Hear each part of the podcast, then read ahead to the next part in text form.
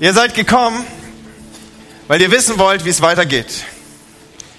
Wir haben nämlich eine Themenreihe. Ruth, Kapitel 4 ist heute dran. Und vielleicht hast du schon mitverfolgt und du bist ganz gespannt, wie es weitergeht. Du bist so ein Netflix-Suchti und du wartest darauf, dass die nächste Folge kommt. Und endlich ist es Sonntag geworden und es darf weitergehen. An der Stelle übrigens, die Quellen sind relativ bekannt und man weiß auch, wo das zu finden ist. Wer möchte, der darf auch eigenhändig eine Bibel in die Hand nehmen und schon mal hier und dort nachschauen, worüber werden denn die Pastoren das nächste Mal sprechen. Und wenn wir eine Themenreihe haben, dann liegt immer auch so ein bisschen auf der Hand, was als nächstes kommen wird. Heute nun also geht diese Themenreihe über das Buch Ruth zu Ende. Und da kann man sich doch schon mal fragen, was wollten wir denn eigentlich lernen aus dem Buch? Oder was haben wir gelernt? Oder was nehmen wir mit? Was wollte uns der Verfasser dieser Zeilen eigentlich mitgeben? Warum hat er das aufschreiben lassen?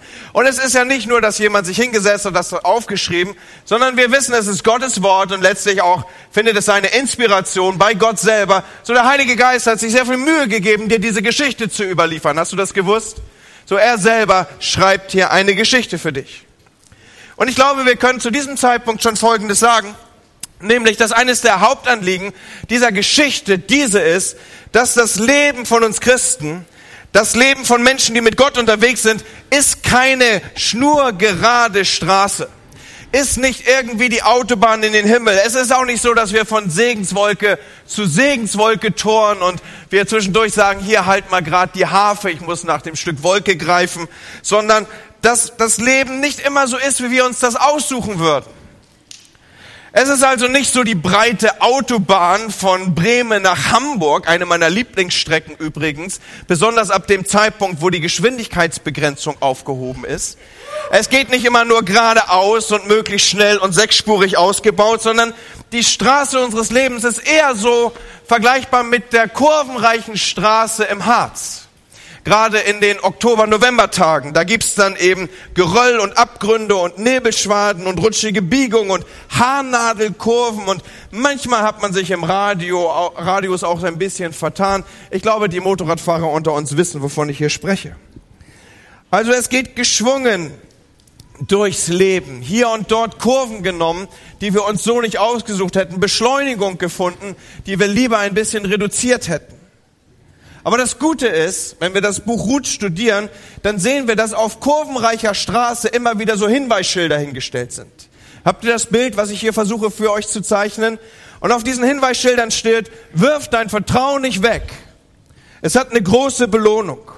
Auf diesen Hinweisschildern steht zum Beispiel, Hoffnung lässt dich weitergehen. Fass Hoffnung, das war Kontext und Inhalt auch der Predigt, die großartig letzten Sonntag Kathi uns gepredigt hat. Sie sagt, Hoffnung lässt sich wieder aufstehen, Hoffnung lässt sich weitergehen. Und es finden sich Schilder am Rand unserer Lebensstraße, die sagen, ey, das Warten der Gerechten wird zur Freude werden. Es gibt eine Verheißung darauf. Hab Mut, hab Geduld, warte hin. Oder denke daran, Gott steht zu seinem Wort. Oder manch einer mag dieses alte Lied noch kennen, wenn ich auch gar nichts sehe von deiner Macht. Du führst mich doch zum Ziel, auch durch die Nacht. So, also auch in diesen dunklen Zeiten, in diesen Zeiten, wo Dinge da sind, die uns nicht gefallen, da führt Gott uns durch. Davon spricht das Buch Ruth. Wenn wir also untersuchen wollen, was hat das Buch Ruth uns zu sagen, dann sind diese Dinge ganz elementar aufzublenden und zu zeigen. Dabei beginnt das Buch Ruth ja sehr spannungsgeladen, oder? Auf und ab, man könnte die Soap nicht besser schreiben. Kapitel 1 muss Noom und ihre zwei Söhne aus dem Heimatland in Juda ausziehen weil Hungersnot das Land heimgesucht hat. Und dann stirbt Noomis Mann und dann heiraten die Söhne Frauen von, den, von dem Volk der Moabiter. Dann sterben ihre Söhne und Noomi ist mit den beiden Witwen alleine. Und obwohl Ruth sich an sie hängt, eine ihrer Schwiegertochtern, kommt sie zurück und sie, sie spricht über sich das Urteil, voll bin ich gegangen, leer bin ich zurückgekommen, nennt mich die Bittere und ihr Urteil ist, Gott meinte es böse mit mir, der Allmächtige hat böse an mir getan. In Kapitel 2 dann keimt Hoffnung auf. Hoffnung, Boas erscheint auf der Bühne. Ein neuer Kandidat. Es ist ein Kandidat, der Ruth heiraten könnte. Jetzt kommt Spannung ins Spiel. Nicht nur Trauer und grüne Soße.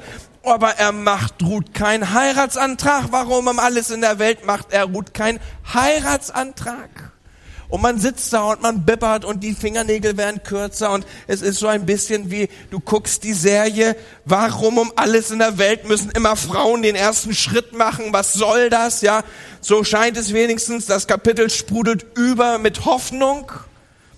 Dann kommt wieder Unklarheit rein, dann in Kapitel 3 wird's richtig spannend. Jetzt riskieren Naomi und Ruth eine nächtliche Aktion. Ganz spannende Kiste. Und äh, Naomi äh, schickt ihre Schwiegertochter los und sagt, mach dich ein bisschen hübsch, mach dich ein bisschen nett. Und jetzt darf sich jeder so vorstellen, was nett und hübsch ist. Und dann schickt er sie los. Aber wieder erleben wir Felsbrocken und Steinschlag auf der Straße von Ruth, weil nach hebräischem Brauch gibt's da jemand, der Vorrang hat. Und du sitzt da als geneigter, geneigter Seriengucker und du denkst, nein, jetzt bloß nicht den Falschen heiraten. Das endet doch wieder in der Tragödie hier. Aber Boas, dieser untadelige Prinz, fehlt nur noch, dass er vom Schimmel springt. Er wagt keinen Schritt. Er will dem Gesetz Genüge tun. Und so schließt das Kapitel 3 wieder in der Erwartung eines neuen Rückschlages, aber Ihr sucht dies, es gibt auch noch Kapitel 4. Was ein Glück, dass es Kapitel 4 gibt. Nächste Folge.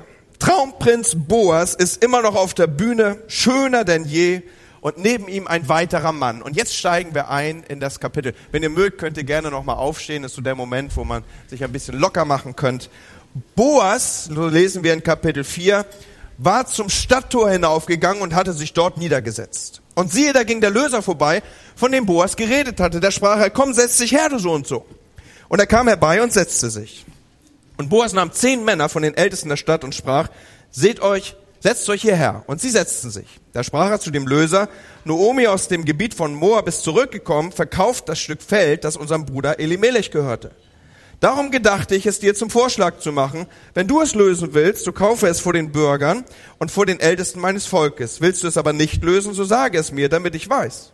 Denn es gibt niemand, der es lösen kann, ausgenommen du und ich nach dir. Und er sprach, ich will es lösen.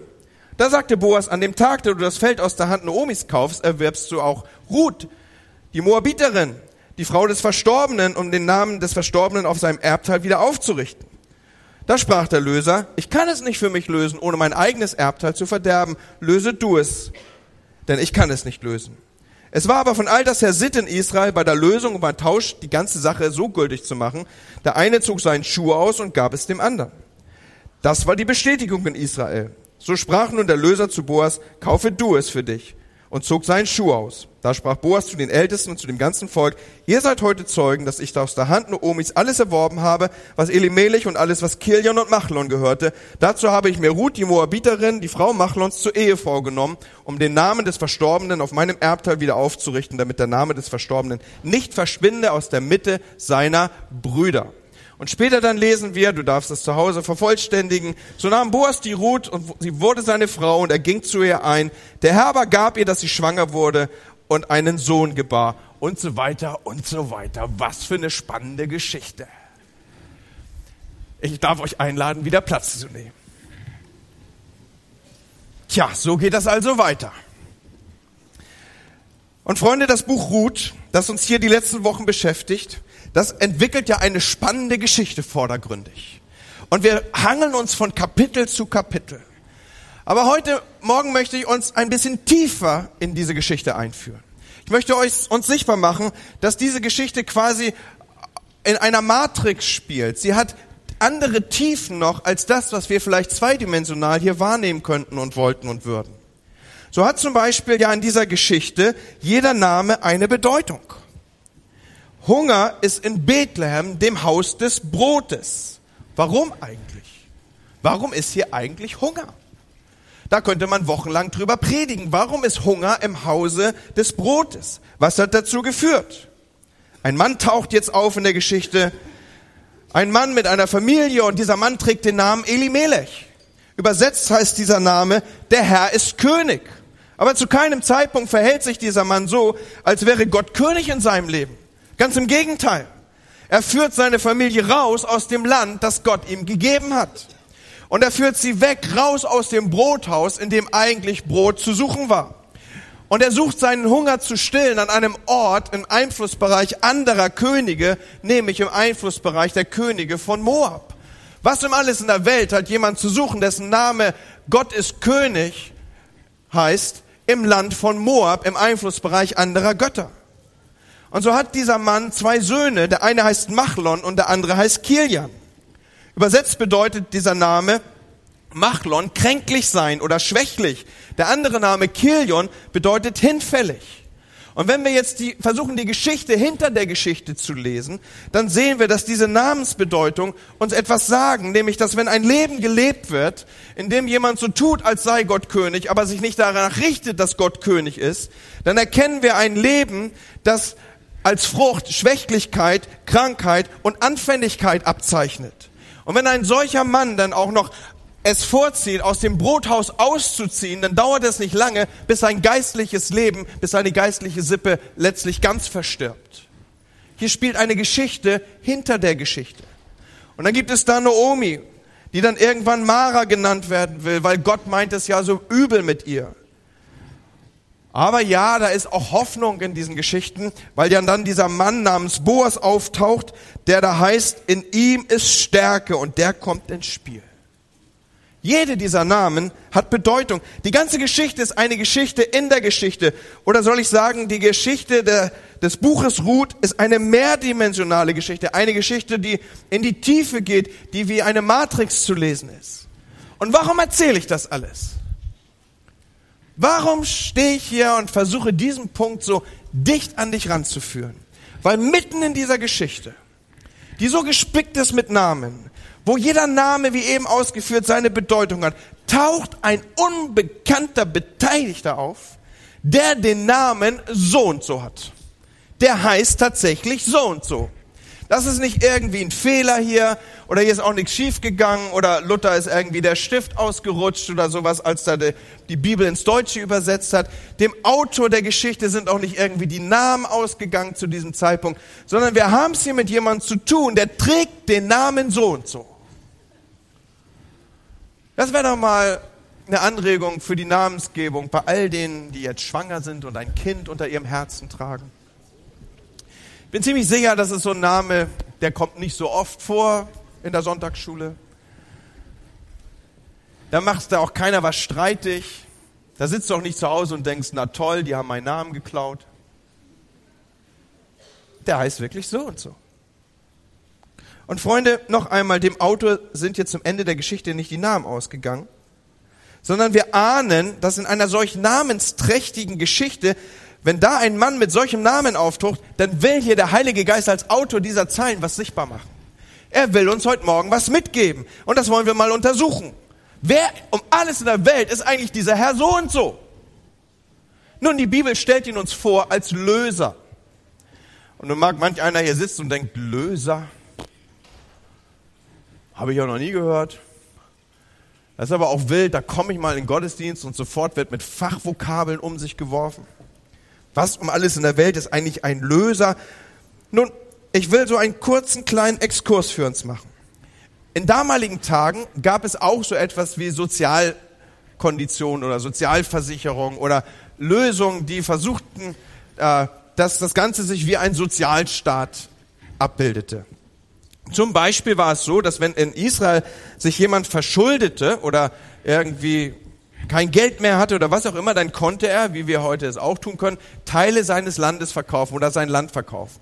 Es ging sogar so weit, dass er sich selber verkaufen konnte. Er konnte seinen Besitz, er konnte seine Kinder, er konnte seine Sklaven, er konnte sogar seine Frau verkaufen, weil Frauen in damaligen Tagen nun mal Besitz waren. Ich finde das auch nicht toll, aber was soll ich euch erzählen, ja? So, also all das aber es gab eine Sozialverträglichkeitsklausel in dem Ganzen, nämlich nach spätestens 50 Jahren, wenn das Jubel- oder das Erlassjahr einsetzte, dann ging wieder alles auf auf zurück. Dann wären alle Systeme auf zurückzustellen. Also hattest du dein Land verkauft, dann, wenn das Jubeljahr kam, äh, dann war es eben so, dass dann wieder äh, du dein Land zurückbekamst. Nun waren die Leute, die nur noch so ungefähr sieben bis fünf Jahre zum Jubeljahr hatten, natürlich feiner raus als die, die noch irgendwie 30 Jahre bis zum Jubeljahr hatten. Ist ja logisch, ne? Daran machte sich dann auch ein Grundstückspreis fest übrigens. Aber was für uns hier heute Morgen wichtig ist, ist dieses, wenn man zwischen den Jubeljahren seinen Besitz wieder auslösen wollte, dann brauchte man einen sogenannten Löser, der das für einen wieder freikaufte. Und die Vorkaufsrechte, die staffelten sich entsprechend des Verwandtschaftsgrades. Der, der ganz dicht dran war, der durfte als erstes lösen und der, der weiter weg war, der durfte eben entsprechend erst später lösen. Das war also das mit dem Löser, deswegen wird hier der Löser angerufen. Und eine zweite Information ist vielleicht wichtig, damit wir das Buch Ruth richtig verstehen.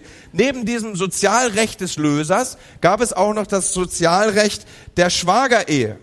Das bedeutete, dass wenn eine Witwe oder wenn, wenn äh, jemand verstarb und als Witwe zurückblieb, oder wenn eine, ein Ehemann verstarb und eine Witwe zurückließ, so ist, rum ist es richtig, dann sollte diese Witwe dem nächsten Verwandten des Ehemannes, des ursprünglichen Ehemannes heiraten. Warum? Mit, der, mit dem Ziel der Zeugung eines männlichen Nachkommens, denn dadurch wurde die Erblinie weitergeführt, dadurch wurde der Besitz weitergereicht, also das Erbe blieb innerhalb der Familie.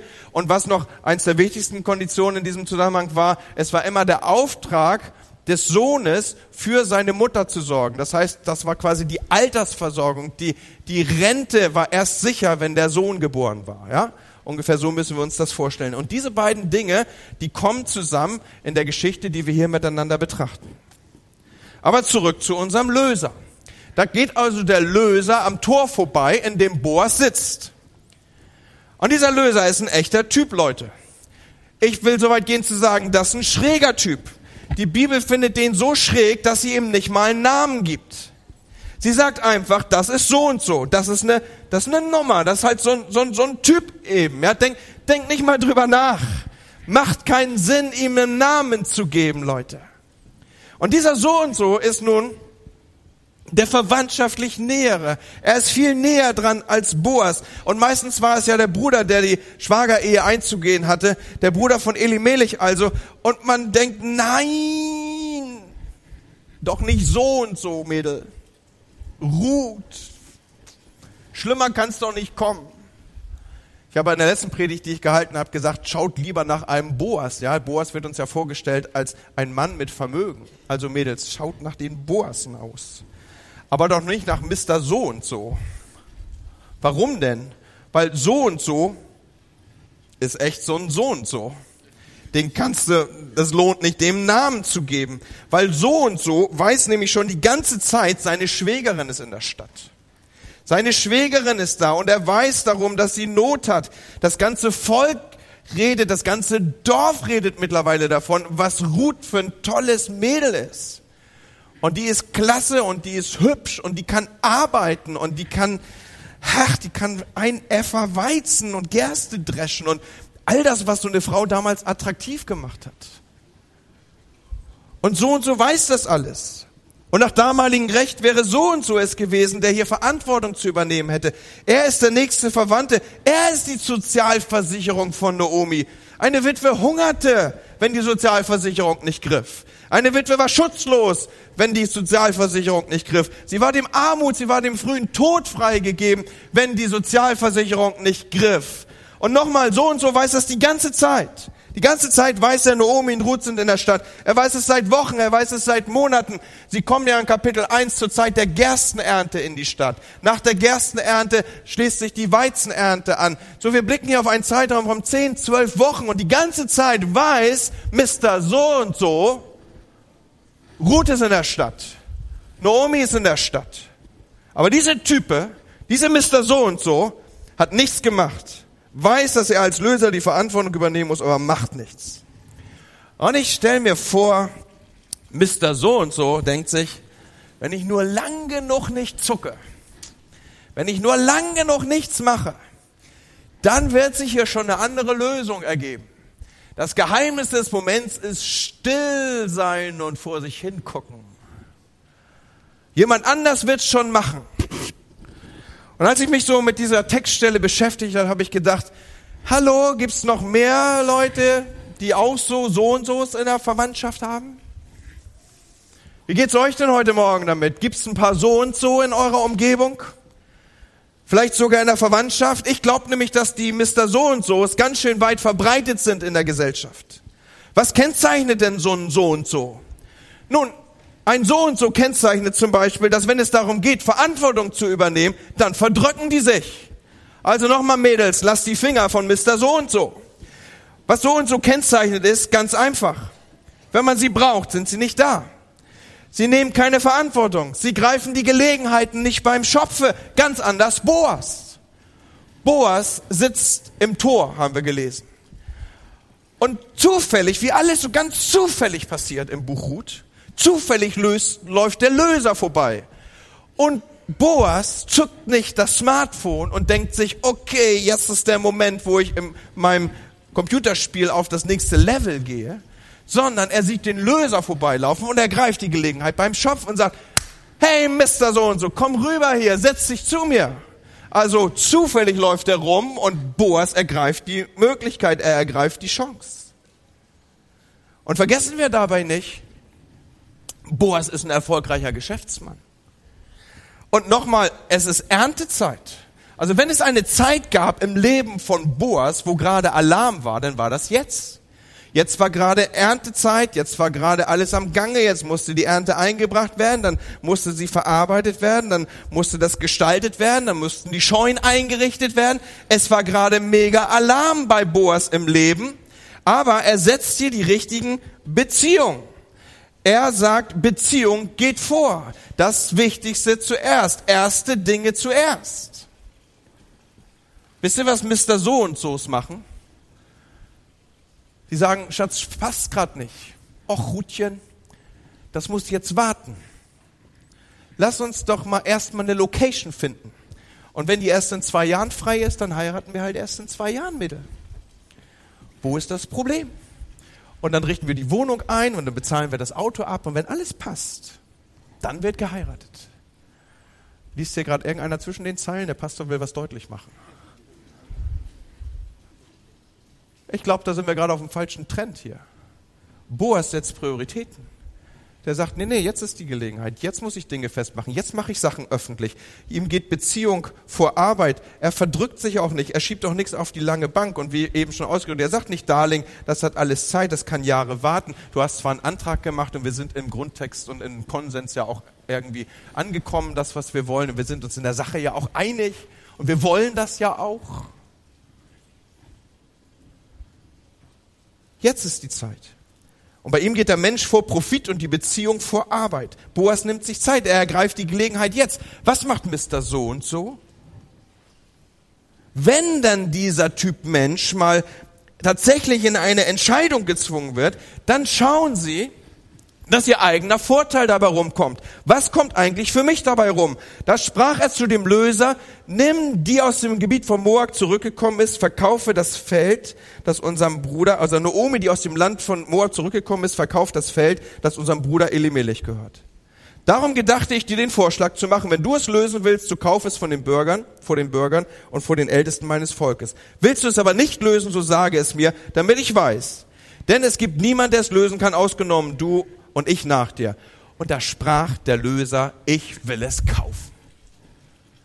Das ist so der Tiefpunkt der Geschichte, Leute. Nein, nein, Ruth, wir haben alle mitgefiebert, dass es Boas wird.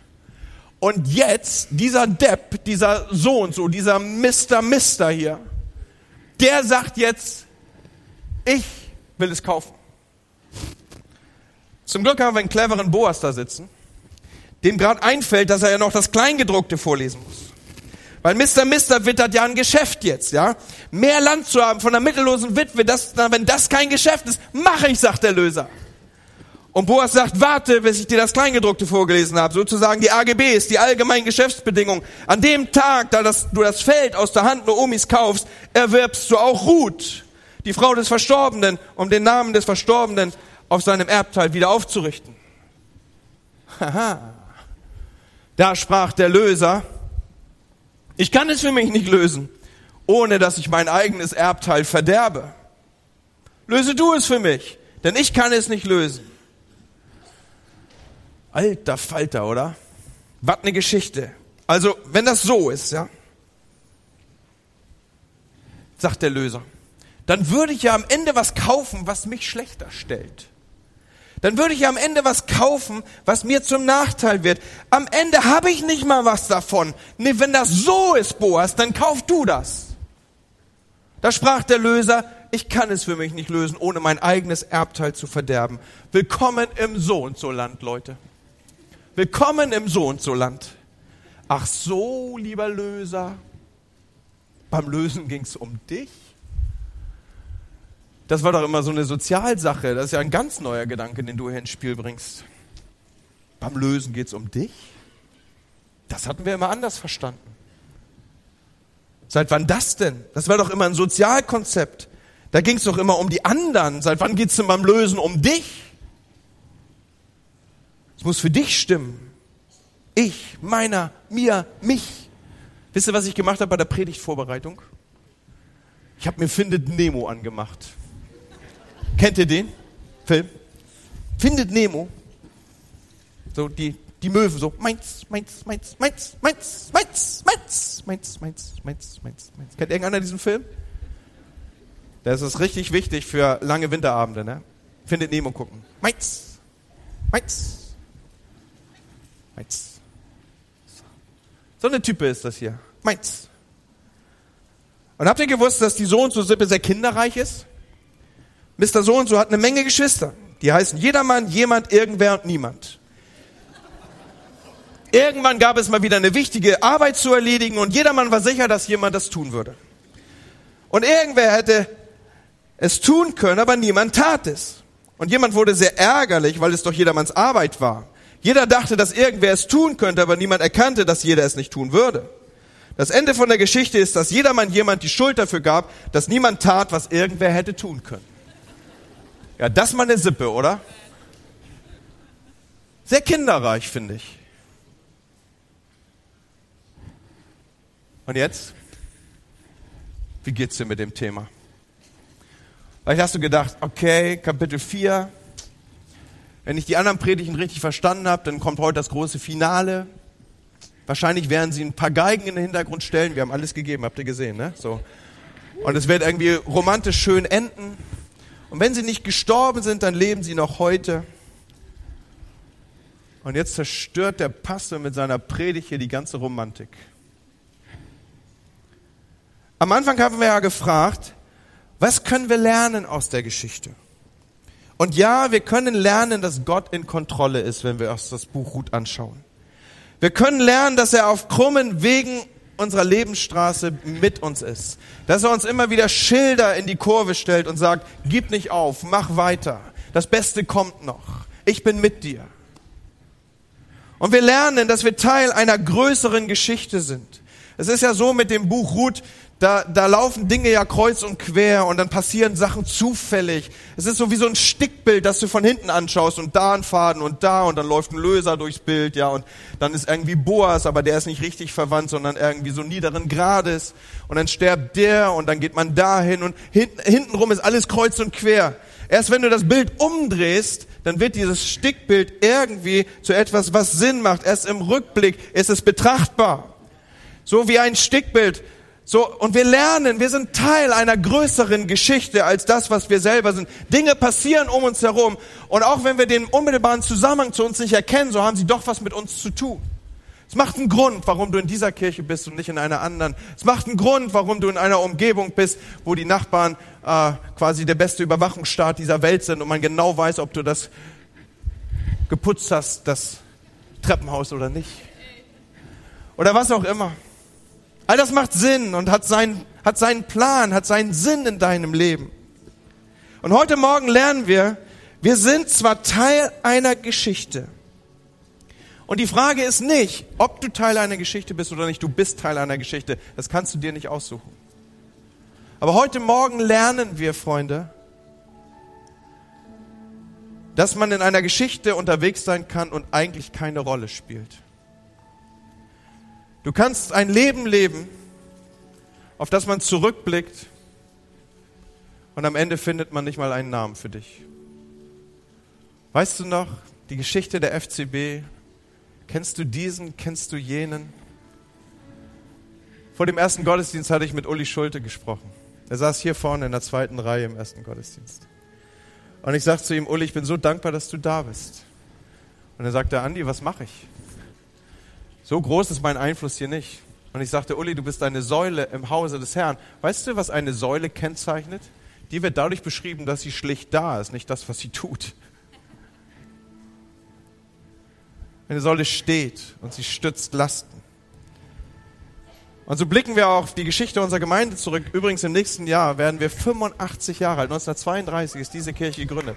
Sie ist eine der ältesten, sie ist eine der ältesten Pfingstgemeinden, die wir in Deutschland haben. Und wir blicken auf die Geschichte zurück.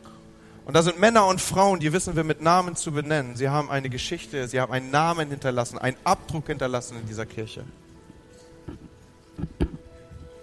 Aber es ist auch manch einer unter ihnen, Weißt du noch? Hier der, der so und so, dritte Reihe, der immer, immer so rumgestänkert hat da. Oder der immer die Kinder weggejagt hat. Oder der immer alles besser wusste. Oder der im Lobpreis immer draußen war. Weißt noch, ich habe seinen Namen vergessen, aber weißt noch, die da, die, die Gruppe. Leute, ich sage das mit allem Respekt und mit allem Ernst. Wir können und wir, ich glaube, wir müssen uns entscheiden, welche Rolle wollen wir spielen in der Geschichte. Wir können eine Geschichte spielen, wo zwei Generationen nach uns nicht mehr wissen, was wir eigentlich für eine Rolle hatten. Oder wir können einen Unterschied markieren. Und Boas markiert einen Unterschied. Boas macht es anders. Boas ergreift die Gelegenheit. Und ich glaube, das ist unsere Herausforderung an diesem Morgen. Willst du mit einem Namen in die Geschichte eingehen oder willst du in der Masse der So und Sos bleiben? Kadi hat es in ihrer Predigt, hat diesen Gedanken da schon anklingen lassen. Boas der sich in dieser Geschichte so ganz anders verhält. Er ist ein Bild auf Jesus. Und Jesus läuft nicht weg, wenn es schwierig wird. Er bleibt stehen. Er ist ein Gott, der zu dir steht. Er gibt dir Schutz. Er versorgt dich. Er nimmt dich unter das Gewand. Und er gibt dir Schutz. Er ist sogar jemand, der sich öffentlich zu dir stellt. Das, was heute Morgen hier im Anschluss an diesen Gottesdienst noch passieren wird, dass Menschen sich taufen lassen, das ist ja ihre Stellung und ihr öffentliches Auftreten. Ich und Jesus. Du und ich. Unzertrennlich. Aber Jesus ist diesen Schritt längst gegangen auf sie zu. Jesus hat es längst öffentlich gemacht. Ich will dich. Er hat sich öffentlich hinhängen lassen, hat die Arme weit ausgebreitet und hat damit öffentlich nonverbal wie verbal ausgedrückt. Ich will dich. Er will die Beziehung zu dir. Und er will, dass dein Leben fruchtbar wird. Schaut mal einen Aspekt, auf den ich heute Morgen nicht eingehen kann. Ich könnte noch wochenlang über Ruth predigen. Zehn Jahre ist die Ehe von Ruth kinderlos. Aber in der Verbindung zu diesem Boas wird ihr Leben fruchtbar. Und Freunde, wir entscheiden mit unserem Leben, ob wir einen Unterschied machen. Ob wir einen Namen in der Geschichte finden werden oder ob wir als die So und So's unserer Gesellschaft leben werden. Und meine Herausforderung für dich an diesem Morgen ist, was ist deine Rolle? Als was willst du erkannt werden? Was und wie soll dein Name genannt werden? Mein Vorschlag ist, ergreif die Gelegenheit und markiere an diesem Morgen, das, was ich mitnehme aus dem Buch Ruth ist, ich will Geschichte schreiben. Wenn irgendwann meine Geschichte erzählt wird, die Geschichte, die große Geschichte, dann soll mein Name genannt werden als der, der aufstand für das Reich Gottes, als der, der Menschen den Weg frei machte, als der, der Menschen liebte, als der, der Menschen diente. Ich bin, als ich diese Predigt vorbereitet habe, so durchgegangen durch die Geschichte unserer Gemeinde. Ich habe mir nochmal bewusst die Pastoren aufgeblendet, die vor mir dran waren. Ich stehe auf den Schultern von ihnen. Was wäre das, was wir heute hätten ohne sie? Was wäre ohne die Geschwister der Vergangenheit? Was wäre ohne unsere älteren Geschwister, ohne ihre Hingabe, ohne ihr Geben, ohne ihr, ihre Investition, ohne ihren Mantel, den sie Dingen gegeben haben, dass sie gesagt haben, so oder so soll es laufen. Wir wollen es ehren als Gemeinde. Wir wollen es schätzen. Und wir wollen ihren Namen in Ehren halten. Sie sind Teil der Geschichte und ihre Namen sind bekannt. Und meine Challenge für dich an diesem Morgen ist, mach dir im positiven Sinne einen Namen.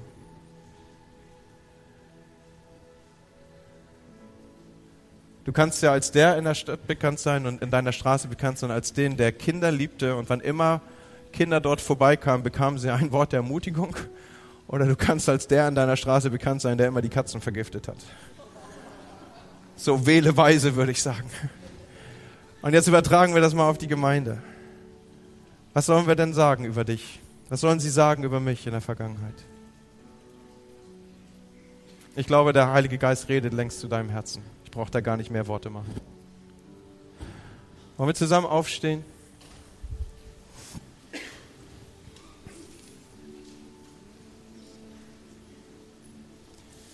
Und Herr, wir erheben uns vor dir und vor dem Herrn der Geschichte. Wir begreifen, dass wir Teil der Geschichte sind, Herr. Und ich bete an diesem Morgen, Herr, dass du da, wo nötig, unsere Geschichte neu schreibst da wo wir Dinge zu Ende gebracht haben, wo wir Sachen über uns ausgesprochen haben, Herr, die wir am Ende sogar noch glauben, so wie eine Noomi, die sagt, ich bin von nun an die Mara. Herr, ich bete, dass du diese Namen über uns wegnimmst, die wir selber gewählt haben, die nicht deine Namen für unser Leben sind. Und ich bete, dass du uns ausstattest mit einem Namen, der in die Geschichte zurückreichen wird. Heiliger Geist, tu du dein Werk in diesem Moment hier.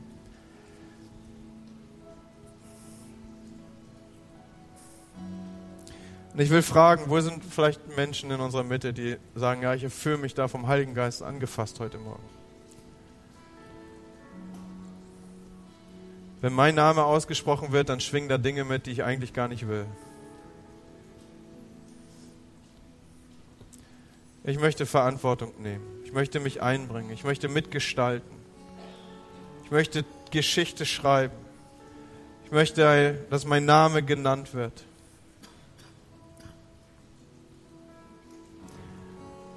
Wenn dich das berührt, ich will gerne für dich beten. Darf ich deine Hand sehen? Zeig mir deine Hand. Vielen Dank. Dankeschön. Danke. Danke. Wow, da sind eine Menge Hände, die ich sehe. Danke für euren Mut und eure Ehrlichkeit. Und Herr, hier sind meine Hände. Und Herr, ich möchte dich bitten, dass du unser Leben nimmst und damit Unterschiede markierst, sichtbare Zeichen hinstellst für die Lebenswege anderer Menschen. Aber auch, dass du unseren Namen nimmst und dass wir ihn leben, Herr.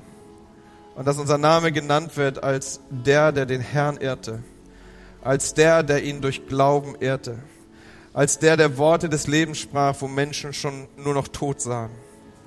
Dass wir Chancen ergreifen, dass wir Wege gehen, dass wir unorthodoxe Dinge tun, dass wir kühn sind, dass wir die Herausforderungen greifen. Gott, mach solche Menschen aus uns, die dein Reich schreiben und bauen und Geschichte schreiben in deinem Namen. Mach History Maker aus uns im positiven Sinne. Und Freunde, alles beginnt damit, dass unsere Namen im Buch des Lebens eingeschrieben sind. Und sie werden dort eingeschrieben, beziehungsweise sind dort zu finden, wenn wir in der Rückbindung zu Gott leben. Und diese Rückbindung zu Gott, in dieser Rückbindung zu Gott zu leben, bedeutet, dass es einen Zeitpunkt gab, wo du Gott eingeladen hast, dass er der Herr deiner Geschichte ist wo du ihn eingeladen hast, der Autor deiner Geschichte zu sein, wo du ihn eingeladen hast und gesagt hast, ich will, dass du über mein Leben bestimmst und die Rolle, die ich einnehme, die soll von dir her geführt sein. Mit anderen Worten, es muss einen Moment gegeben haben, wo du gesagt hast, Gott, hier ist mein Leben, ich geb's dir, schreibe damit Geschichte, wie du es willst. Und sind an diesem Morgen Menschen hier, die das für sich gar nicht so sagen können. Ist vielleicht jemand hier, der sagt, nein, das ist nicht mein Gott. Diese Übergabe habe ich nie gegeben diese, diese Erlaubnis habe ich nie erteilt, dann ist das jetzt die Challenge, die dich berührt. Ist jemand heute Morgen hier, der sagt, das ist mein Moment, ich ergreife die Chance, hier geht gerade mein Löser vorbei. Und ich rufe nach ihm und sage ihm, nimm es, nimm mich, schreib Geschichte mit meinem Leben. Wo sind die Menschen, die an diesem Morgen sagen, Gott soll mit meinem Leben Geschichte schreiben und die das vielleicht zum ersten Mal sagen? Ist jemand hier? Darf ich deine Hand sehen? Darf ich sehen, wo du deine Hand weit hochstreckst und sagst, hier bin ich, ich will, dass Gott mit meinem Leben Geschichte schreibt? Dankeschön. Vielen Dank, ich sehe das. Dankeschön, ich sehe das. Vielen Dank, ich sehe das. Komm, wir geben mal einen fetten Applaus.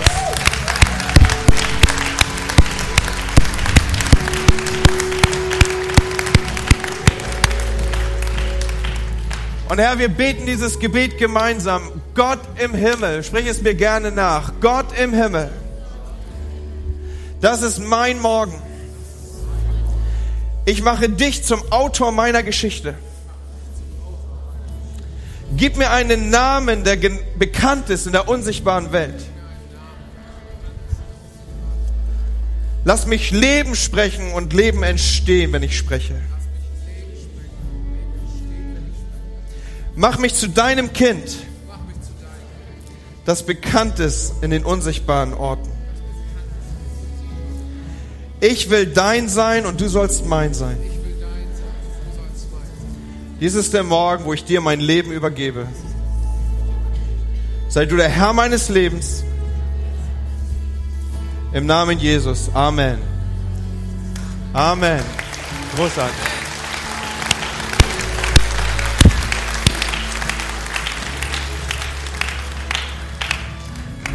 Am Ende des Gottesdienstes draußen haben wir eine Connect Lounge. Wenn du heute Morgen eine Entscheidung getroffen hast, ich lade dich ein, dorthin zu gehen. Dort werden Menschen sein, die dich gerne nochmal ausstatten, auch mit einem Package, einem Grundausstattungspaket für deine neue Reise mit Jesus.